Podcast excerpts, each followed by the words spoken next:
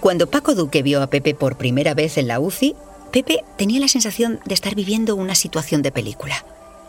Hace solo 48 horas se encontraba en el jardín de su casa en el pueblo, podando unas plantas. ¿Y ahora?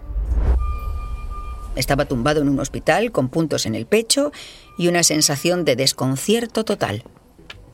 Cuando el psicólogo entró en su habitación, Pepe se derrumbó. Pero Paco Duque hizo algo sorprendente. ¿Pero qué te pasa? Y dice, no, has que un infarto. Digo, enhorabuena. Claro, yo le decía algo que era sorprendente, porque todo el mundo era pobrecito, tal, tal. Es como, ¿cómo? Sí, sí, enhorabuena. Es que he tenido un infarto. Sí, sí, ya te doy la enhorabuena. Es una manera poco convencional de hablarle a una persona que acaba de sufrir un infarto. Pero en sus más de 50 años como psicólogo clínico, Duque ha aprendido a quitarle solemnidad a la relación entre él y sus pacientes. Se trata de romper barreras y cambiar el modo de percibir la situación, ser cercano y ser auténtico. ¿Y por qué me da la enhorabuena? Digo, porque si te da un infarto es muy mala suerte. Si lo puedes contar, es lo mejor que te puede ocurrir en la vida. Porque un infarto, cuando te da, tiene una entidad que nunca sabes cuál va a ser. Te puede llevar a la muerte. Duque evita hablar como un psicólogo frío y distante. Busca desarmar a los pacientes con calidez y sentido del humor para volver a reconstruir sus vidas. Porque aunque sufrir un infarto no tiene nada de gracioso, la forma en la que lo afrontas después es absolutamente clave para recuperarse. No es tenga un infarto para ser feliz, eso es absurdo, pero desde luego te ayuda a llevar la vida mucho mejor. Pero vamos a volver al momento en el que Pepe se derrumbó en su jardín. Porque esta historia nos va a ayudar a entender las particularidades de los pacientes urgentes y cómo a través del apoyo psicológico podemos intentar reconducir su estado de ánimo. Carlota, Virginia y Miguel, pacientes que ya hemos conocido en otros capítulos, recibieron un diagnóstico y una fecha de operación. Tuvieron tiempo para prepararse. La situación de Pepe fue muy distinta. Pues lo último que recuerdo es la llegada de la ambulancia a mi casa y bueno, pensaba que era una broma pesada, que, que no era cierto. Me subieron a una camilla, la ambulancia se puso en marcha y bueno, a partir de ahí la verdad es que ya no recuerdo nada.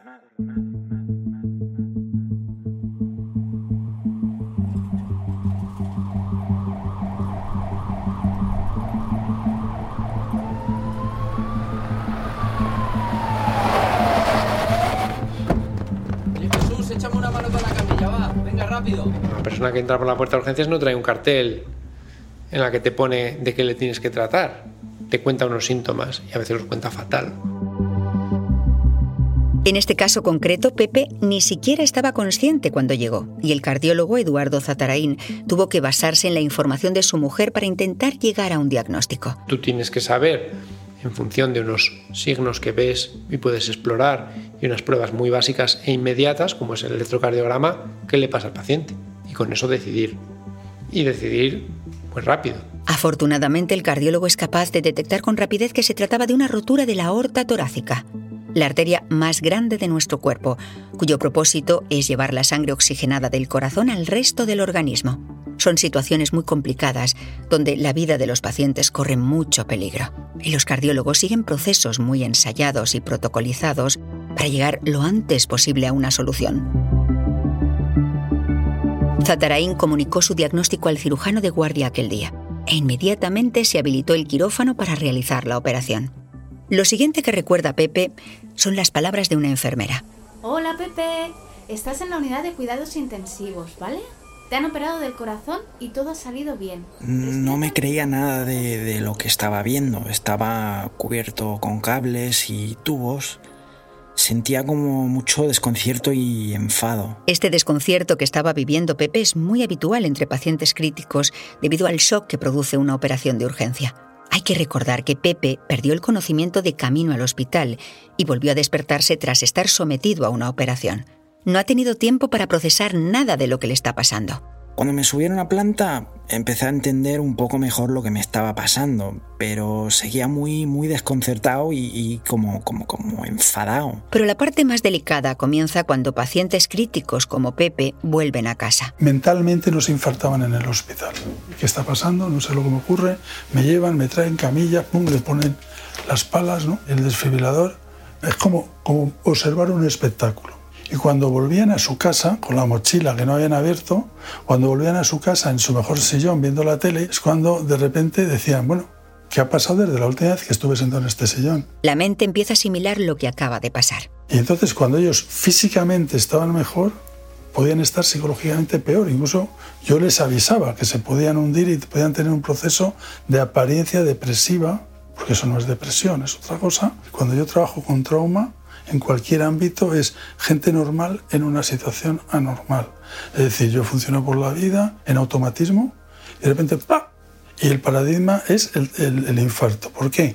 Yo estoy aquí, me voy a salir y antes de llegar a la puerta me da un infarto mi vida ha cambiado radicalmente sigue funcionando con los parámetros de comportamiento y recursos que tenía antes, pero ya no son válidos. Duque vio esto pasar una y otra vez y decidió crear una unidad de rehabilitación psicológica en 1999 con el cometido de seguir estos pacientes durante los tres meses posteriores al infarto. Entonces yo, aparte de considerar toda la patología que puedan tener física y psicológica, yo les voy metiendo valores, luego posibilidades, luego alternativas y luego proyecto hasta que recuperan lo que sería su horizonte motivacional. Todo lo que sea orientar en el trauma es fundamental, porque la gente necesita orientación. La gente no tiene esquemas, no tiene mapas para de, lo que dura un parpadeo que te cambie la vida. Y entonces esa orientación es fundamental normalizándola. Yo lo llamaba como bagaje de elementos positivos, ¿no?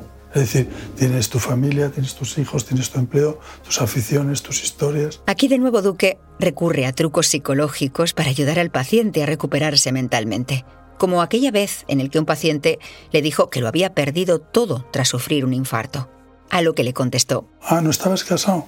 Sí. ¿Y ahora ya no estás? Sí. Entonces no has, ha perdido todo menos tu matrimonio. Se trata de ir acotando la entidad del trauma y que el propio paciente llegue a sus propias conclusiones. Y este señor, recuerdo, uno que se despedía de nosotros después de dos meses en, terapia, había estado malito también, y decía, bueno, que os tengo que dar las gracias, eh, ha sido toda una experiencia personal, vital, me ha cambiado la vida, me encuentro mucho mejor que antes del infarto, estoy fenomenal, porque había dejado de fumar, había hecho entrenamiento físico también.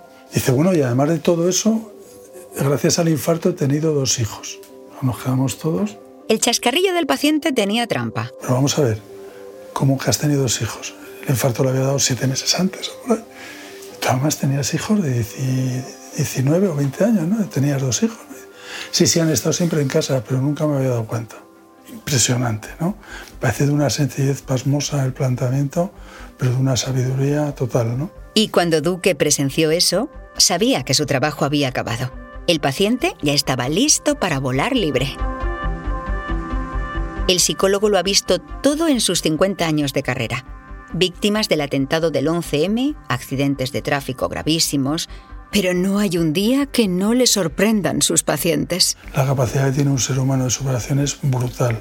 Y es como que te caes a un pozo y estás metido allí ahogándote y vas a utilizar todos los recursos que tengas para salir de él. Incluso recursos que no hubieras utilizado nunca, nunca, sin haberte caído al pozo. Lo cual no quiere decir que no los tengas. Una vez que sales del pozo, te salvas, pero además conoces esos recursos.